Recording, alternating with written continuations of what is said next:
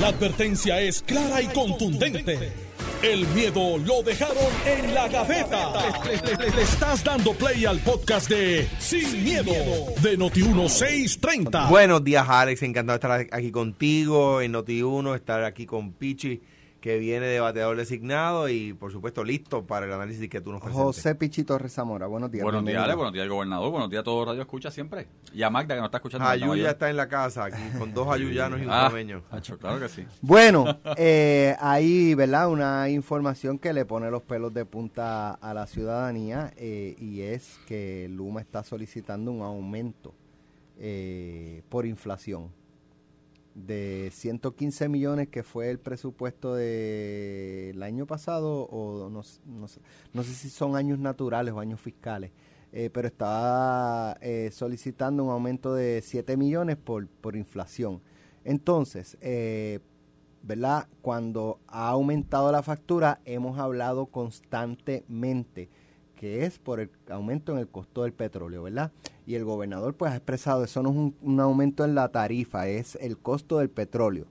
Pero eh, al Luma solicitar un aumento por inflación, pues inflación es en términos generales. Por lo tanto, hay quien entiende que eso sí puede constituir un aumento en la tarifa.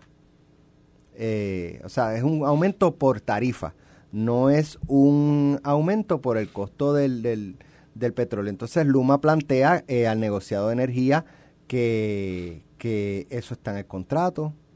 Yo lo siento, pero eso está en el contrato. O sea, eh, nosotros podemos aumentar por inflación.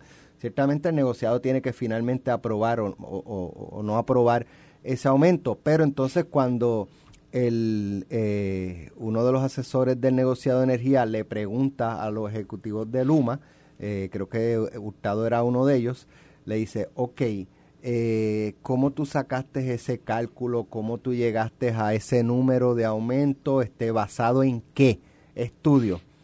Eh, no, este, caramba, no, en estos momentos no, no tenemos esa información.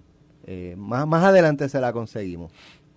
Cuando uno presume que deben de ir blindados, este, ah, mira, por esto, por esto, por esto, por esto, por esto, por esto. Y aquí está la evidencia de esto, lo otro. Alex, varios temas. Y de alguna, alguna eh, de las cosas, pues las lanzo un poco como pregunta eh, para que para buscar el pensamiento de la gente, ¿verdad?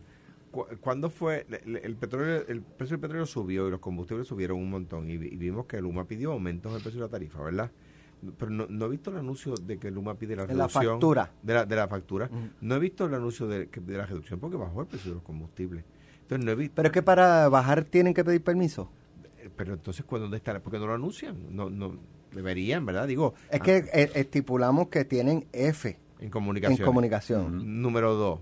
Ayer, anoche estaba yo leyendo eh, eh, un poco y la eh, van dos meses consecutivos donde se reduce la inflación. Entonces, ¿qué van, van, ¿qué van a hacer? ¿Van, van a ajustarlo? Entonces, ¿qué pasa? Ayer el gobernador tenía un anuncio en cerca de la, Rafael, de la avenida Rafael Martínez Nadal. Las urbanizaciones aledañas no tenían luz. Gente que no tenía luz desde el día antes. Allí es que el gobernador dice, después de noviembre Luma se queda. Claro, hay que, yo quiero, no quiero ser injusto con el, gobernador porque vi algunos titulares que decían, gobernador dice que Luma se queda después de, del 15 de, perdón, del 30 de noviembre, sí o sí. Sí, pero lo que está diciendo es que aunque se le cancele el contrato va a haber una transición, ¿verdad? Lo que está diciendo Luma es, lo que está diciendo el gobernador es, no un momento, no es, no es que, no es que ya desde entrada se le va a confirmar el contrato, sino que al otro día habría una transición, ¿verdad? Mira, me parece a mí que es inaudito. Están dando un servicio pésimo, el gobierno ha admitido que no tiene métricas para medirlo, me parece a mí que es obvio que que eh, eh, Fermín Fontané estaba diciendo lo que le dijeron que dijera, porque si permanece en su puesto es que no lo pueden sacar, independientemente de haber hecho, de haber dicho lo que dijo. De nuevo, yo no me parece que es una buena persona por lo que conozco. O no lo pueden sacar o no encuentran con quién sustituirlo. Eh, estoy seguro que, tiene gente preparada ahí. sí, pero hay gente preparada y capacitada pero pueden desalentarse o entrar a, a coger Ah, bofetá, porque ahí se cogen bofetá. eh, Claro. es un tema... Es un tema de programa. Kinky, ¿verdad? Van, Para... van dos semanas, van dos semanas o semana y media desde que, de, de que el gobierno dijo que 15 meses después de eh, firmado el contrato, perdón, de entrado en vigor, o sea, el contrato lo firmó Wanda Vázquez, van dos años y pico desde que se firmó el contrato. 15 meses desde que entrara en vigor el contrato, todavía no tienen un documento para medir Luma. O sea, dos años y siete meses después de, dos años y nueve meses después de haber firmado el contrato y 15 meses después de que entrara en vigor el contrato, el gobierno no tiene un memorando para fiscalizar a Luma. Por lo tanto, ¿cómo pueden decir que permanece? Entonces, un punto que ayer se dijo. Ayer se dijo que si se iba a Luma, Luma iba a cobrar unas penalidades por la cancelación del contrato. Cuidado. Ese mocho tienen que amolarlo para tratar de metérselo a uno. ¿Por qué? Porque tú tienes que haber cumplido el contrato para reclamar incumplimiento.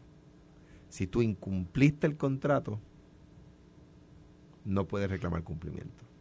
Se llama la excepción del contrato no cumplido. Una persona que incumple no puede pedir cumplimiento específico. Si quieren, se los digo en latín. Se llama exceptio not ad impleti contractus. Esa es la premisa del derecho. Ah, O sea, que el que diga que si se cancela el contrato, en no- si no se renueva en el 30 de noviembre, Luma va a tener derecho a penalidad, estaría partiendo de la premisa de que Luma está cumpliendo. ¿Y por qué no pueden partir de la premisa de que está cumpliendo? Porque no hay un documento redactado para ver si está cumpliendo. Por lo tanto, el gobierno en no... detrimento del pueblo. Es claro. Entonces, no... O sea, pues- toda- todo está a favor de Luma. Exacto. Entonces, no, obviamente, el gobernador, yo creo, y en esto tengo que defenderlo, el gobernador tiene que darle estabilidad a los procesos. Eso es verdad. No puede, el gobernador no puede dejarse mover tan fácil por el viento, ¿verdad? Ahora bien, el que, que- que- no, esto no es el gobernador, sus eh, ayudantes, su gente de trabajo, sus secretarios, sus directores, tienen que hacerlo quedar bien, ese es el jefe. Mira, una vez, esto lo digo y le paso el batón a, a, Pichi de inmediato. En DACO yo estaba haciendo todas las cosas que hacíamos, ¿verdad? Y un día íbamos a regular el precio de un, de un bien. Y el gobernador no estuvo de acuerdo. Ya, yo no tenía que, o sea, para mí el, el tema te- terminó ahí. Yo no ese es mi jefe. Yo no tenía que ir más allá. El gobernador no está de acuerdo. No, se acabó el tema. Punto. Yo soy su secretario. Yo no soy su. Yo no tengo vida, vida propia. Tú quizás puedes convencerlo, de buscar convencerlo y, y asesoría, puedes, pero- puedes lograrlo y puedes no lograrlo. Y, y si no lo logro, se ¿Eh? acabó el tema. Si el gobernador entiende, si el gobernador pone esta empresa en probatoria y su jefe de agencia a cargo de velar porque se cumpla la probatoria no tiene métricas para cumplir la probatoria, el jefe de agencia debería tener un problema. Pues no lo tiene. No lo Pichi. tiene. Mira, Alex, en términos de la primera pregunta que hiciste de los 7 millones que ellos están pidiendo por, por inflación, la realidad es que uno de los deberes, cuando se concibió la- el negociado de energía, era ese mismo, que verificara todo eh, referente a la factura, referente a los costos. ¿Por qué? Mira, Luma puede decir que son 7 millones más, puede decir que son 27 millones si quiere hoy. Pero le corresponde al negociado que dirige Edison Avilés verificar entonces los números y las partidas. Primero, como tú dices, ¿cómo se llegó a ese número de los 7 millones? ¿Dónde están las partidas que usted dice que fueron inflacionarias, que subieron, en, ¿verdad? se subieron por encima de contrato? No solamente eso, sométame a usted la partida de nómina. ¿Cuánto usted está pagando a su ejecutivo? ¿Cómo está eh, eh, ¿verdad? Este, el, el cobro total, el cobro de, a sus acreedores? ¿Cómo está también este, los pagos que usted tiene? ¿Cómo están los contratos que usted ha hecho? ¿Pudo haber logrado contratos más baratos? ¿Le está pagando demasiado el presidente? ¿Le está pagando un millón al presidente cuando le puede pagar este medio millón? Porque parte de definir inflación es definir también costos asociados.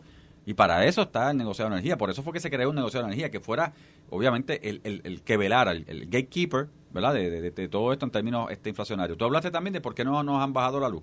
Bueno, la forma y el modelo que se hizo, ¿verdad? En un momento dado que se legisló. yo, yo estoy buscando factura aquí. Sí, pero la forma y manera en que se hizo para velar este, el ajuste de combustible fue que se hace un ajuste de combustible que se verifica por el negociado de energía y se somete a la documentación cada tres meses.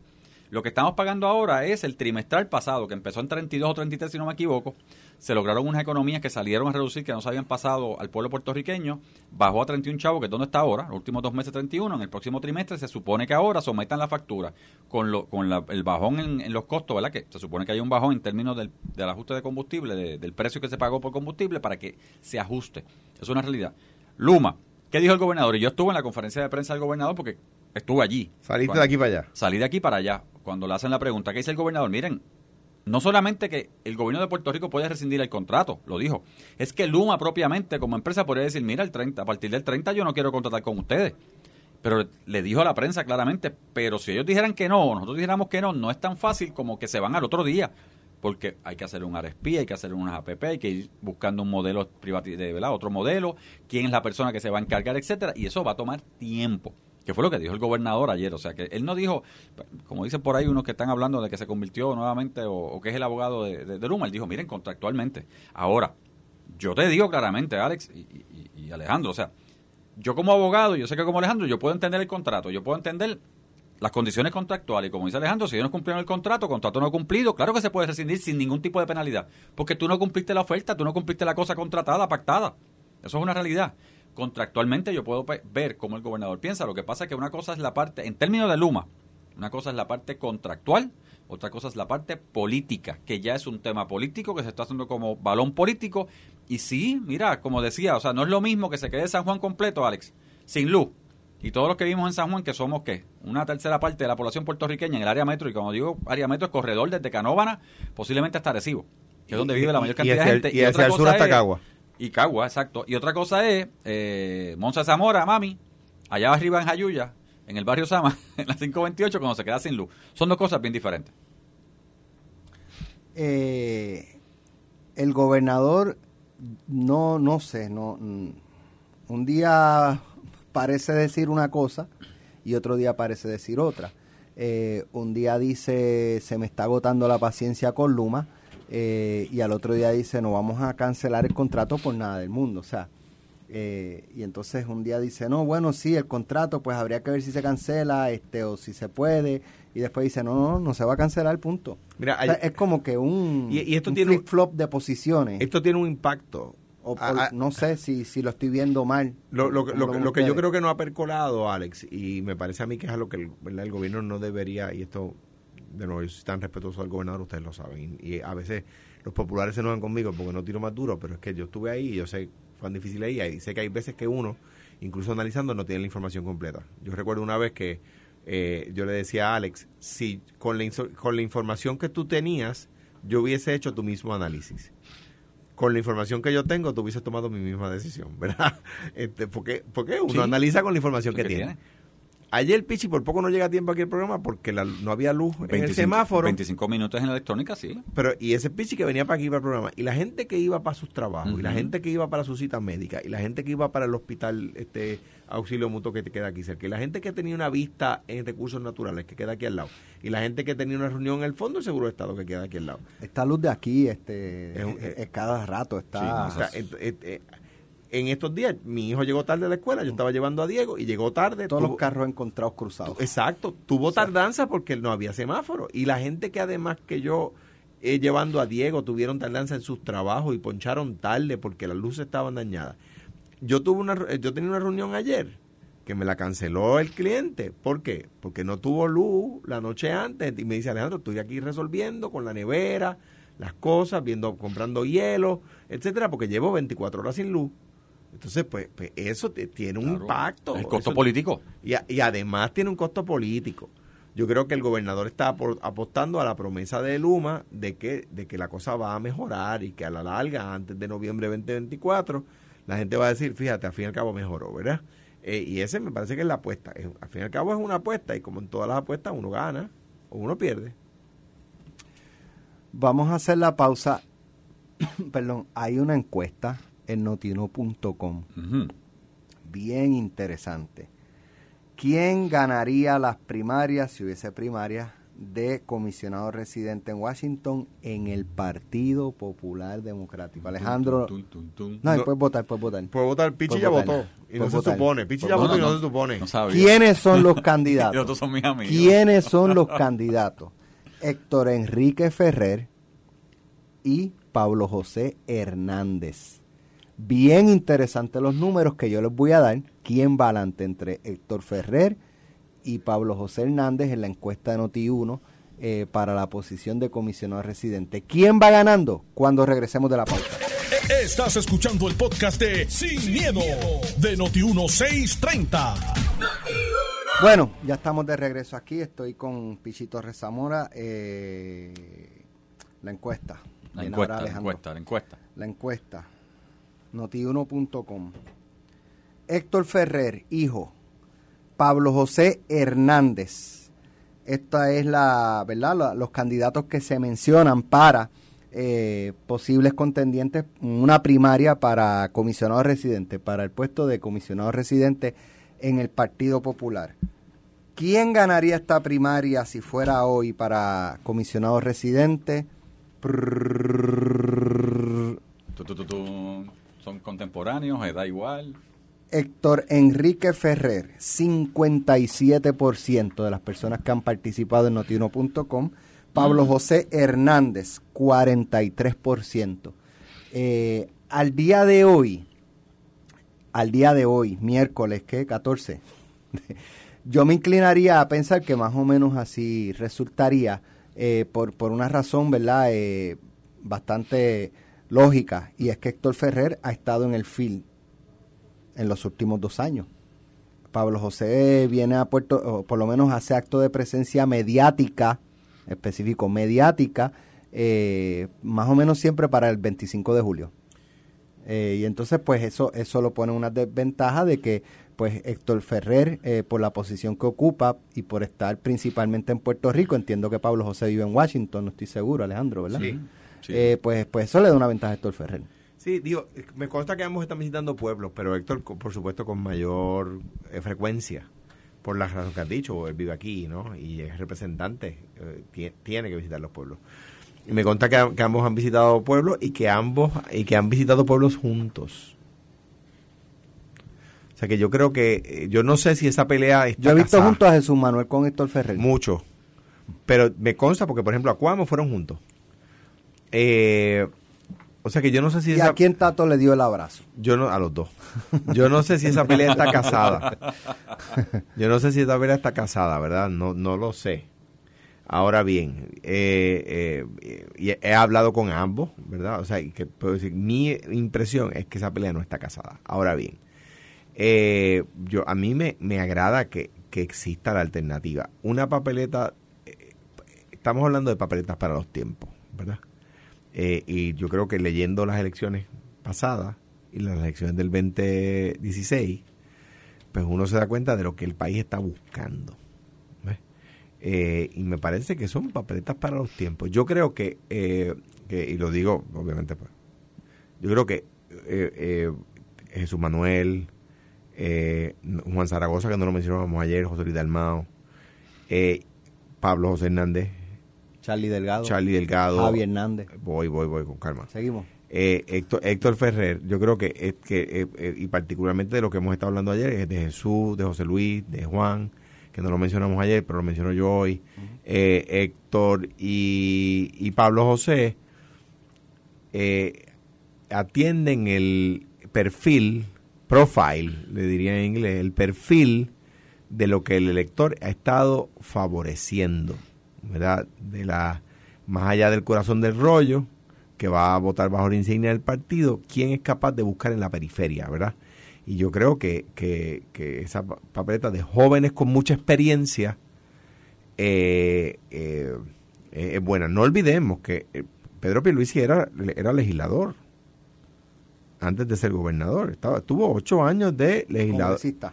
Claro, que, Sí. que miembro de la Cámara, sí. miembro de la Cámara, un, un representante en Puerto Rico, Pichi Torres Zamora, tiene más responsabilidad en su diario vivir que el comisionado residente. ¿Por qué? Porque vota. Pichi tiene que decidir si vota a favor o en contra de cada medida. El comisionado residente no. Entonces, ¿qué pasa? A la hora de votar por un Pero el comisionado residente consigue votos para el proyecto de estatus. ¿Cuáles? Mm, Como diría Camelo.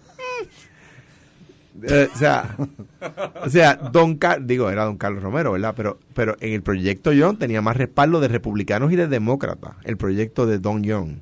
Hace 25 años que lo que tiene el proyecto de ahora. O sea, pues quiere, pero, Pichi Torres ¿Quién tú, ves. ¿Quién tú ves prevaleciendo entre Héctor Ferrer Es que y si es- hubiese un- es que una esa, primaria esa pe- hipotética? esa pelea no está casada. Esa pelea no está casada. pero, pero ah, tú especulas No, mucho no, de no, otros temas. no, sí, pero no Vamos a especular un ratito este. Y si me preguntas de la otra, de Jesús Manuel, Juan Zaragoza, eh, José Luis Dalmau, tampoco te voy a contestar.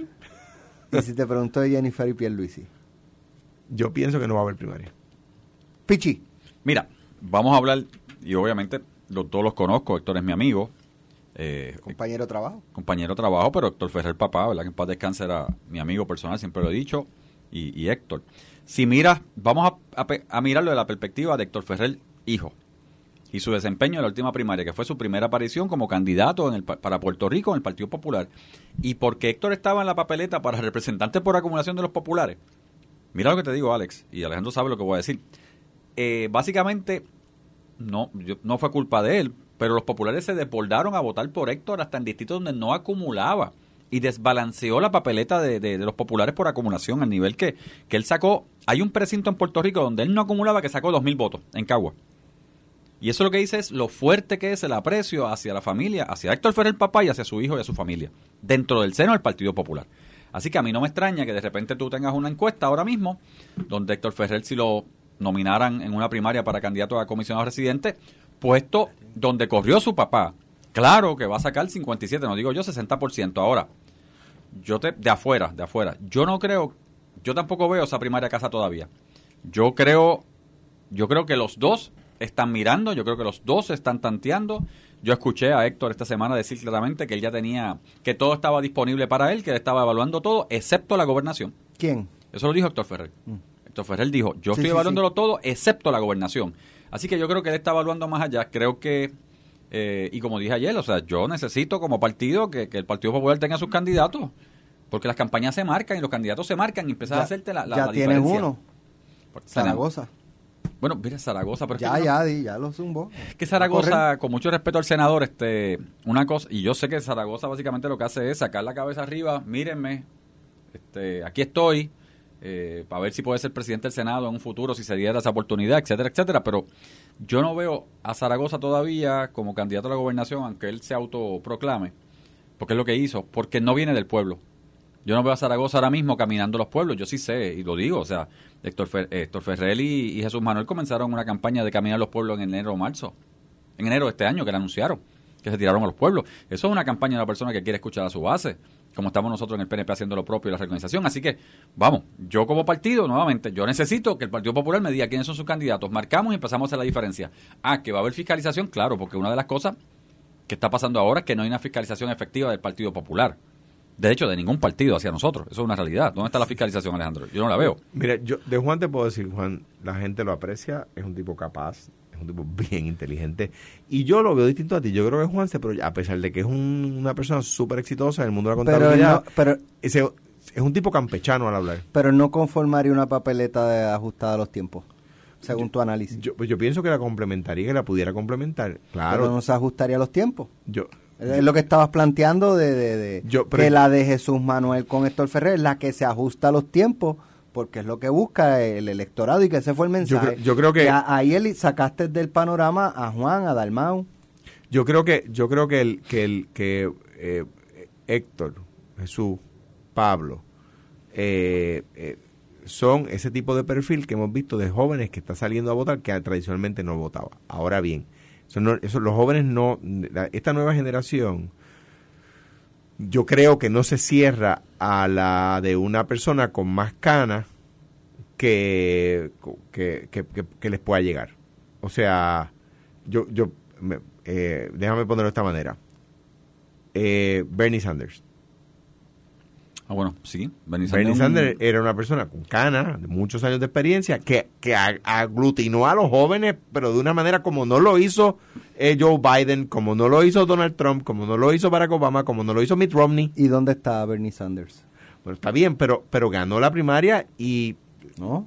Ganó... Perdón, este... perdón, tienes razón. Hillary. ganó, la, ganó, Hillary. Dos pero, veces. Pero estuvo, fue un contender. Pero lo que quiero decir es, ¿los jóvenes están dispuestos a votar por él? sí.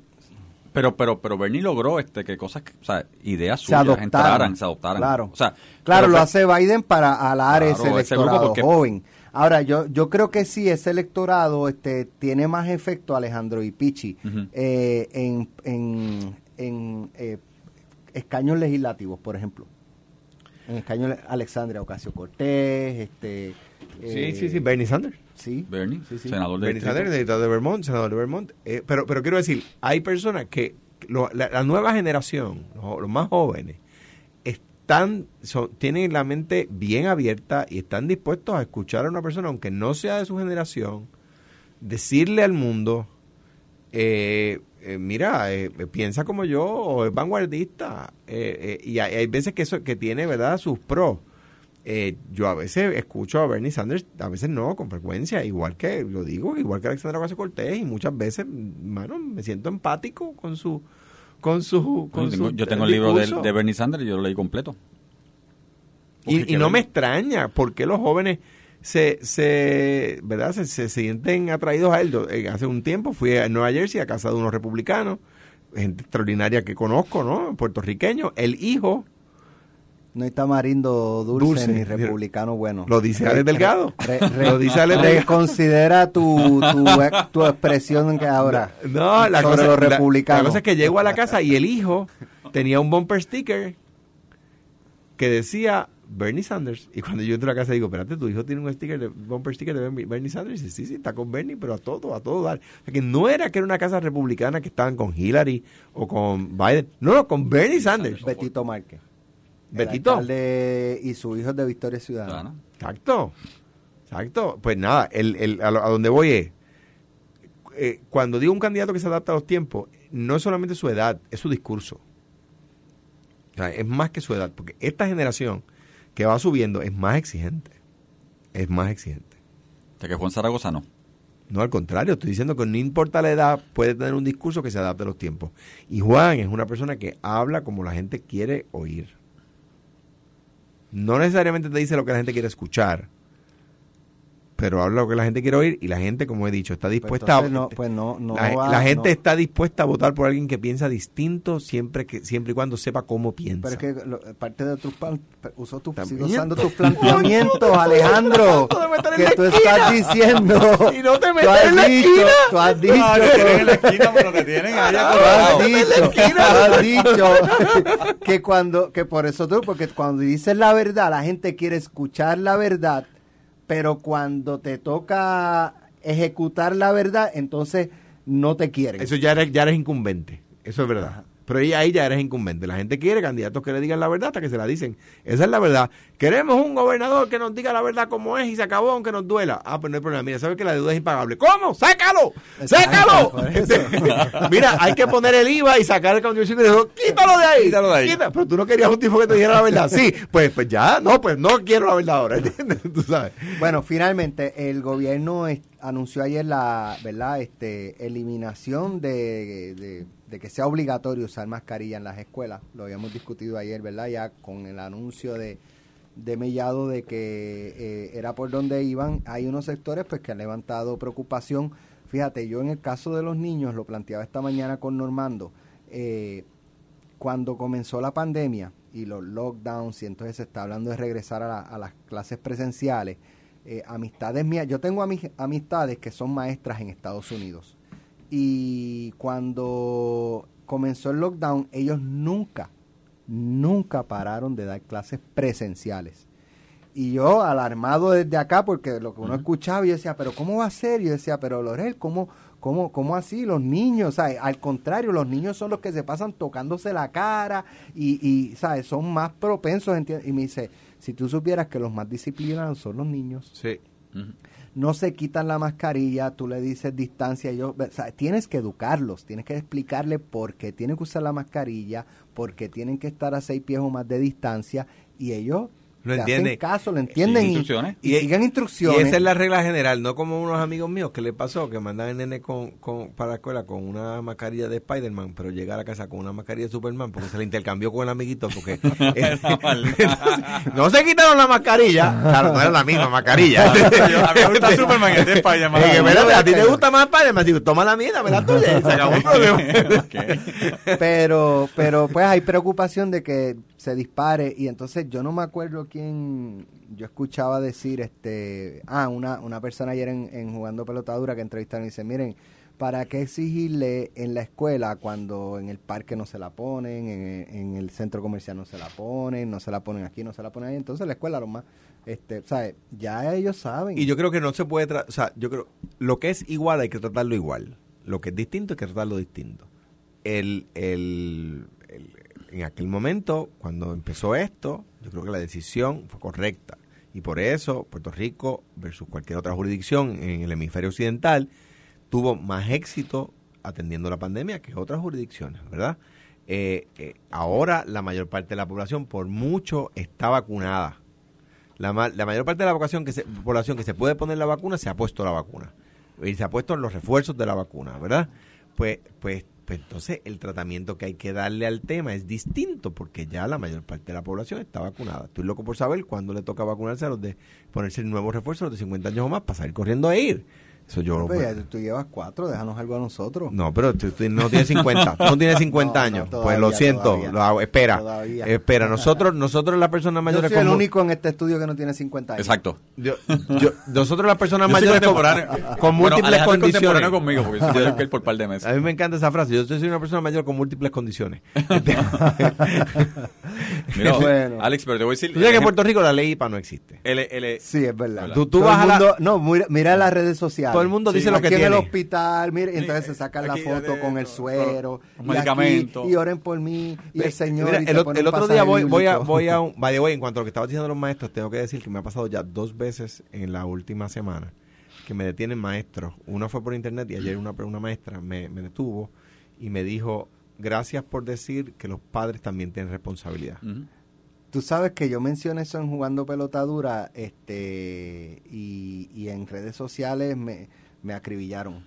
Compartido. Porque, porque no, es que la, la, el discurso tiene que ser que es el gobierno, es el gobierno. No, es el Claro, gobierno. es echarle la Y yo culpa. digo, ok, sí, el gobierno tiene unas responsabilidades, pero ¿y los padres? Cuando un niño llega a tercer y cuarto grado y no sabe leer ni escribir, el primero que tiene que preocuparse es el padre. Exacto. Pues se ofendió, esa persona se ofendió. ¿Por qué no? Porque es que él es el Estado, es responsable. Porque, porque Mira, piensan... o sea, mira cómo quieren hasta zapatearse con Claro. padres de, la- de las responsabilidades. Claro, Y, y- y digo, eh, eh, de, de mis hijos soy responsable yo y por supuesto, el, el- el- el- el- el- ca- cada, cada padre, cada madre tiene que asumir esa responsabilidad. No puede exigírselo todo al departamento, es que no, es que no es así.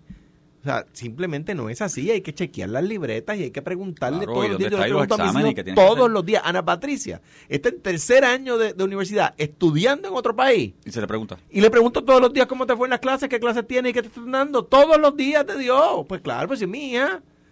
Pues, ¿Cómo Mira, voy a la mascarilla te lo voy a contar bien fácil. Le dije a, a Y Felipe... Juan Pablo está en universidad igual y Diego está en escuela, escuela superior igual. Le dije a Felipe ahora cuando llegábamos a la escuela, mira, dijeron que no tienes que usar la mascarilla. ¿Qué vas a hacer? Me dice, papi, micoplasma, yo me la voy a poner. Pues muy bien, hay influenza también, ¿sabes?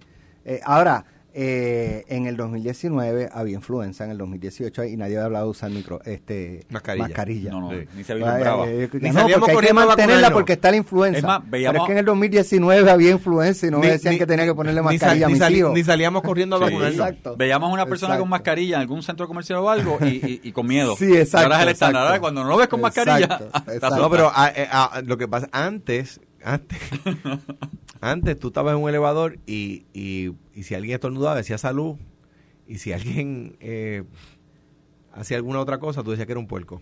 Ahora prefieres a esa otra cosa que estornude. Gracias Alejandro, gracias Pichi. Esto fue, el podcast de Sin, miedo, de Noti1630. Dale play a tu podcast favorito a través de Apple Podcasts, Spotify, Google Podcasts, Stitcher y notiuno.com.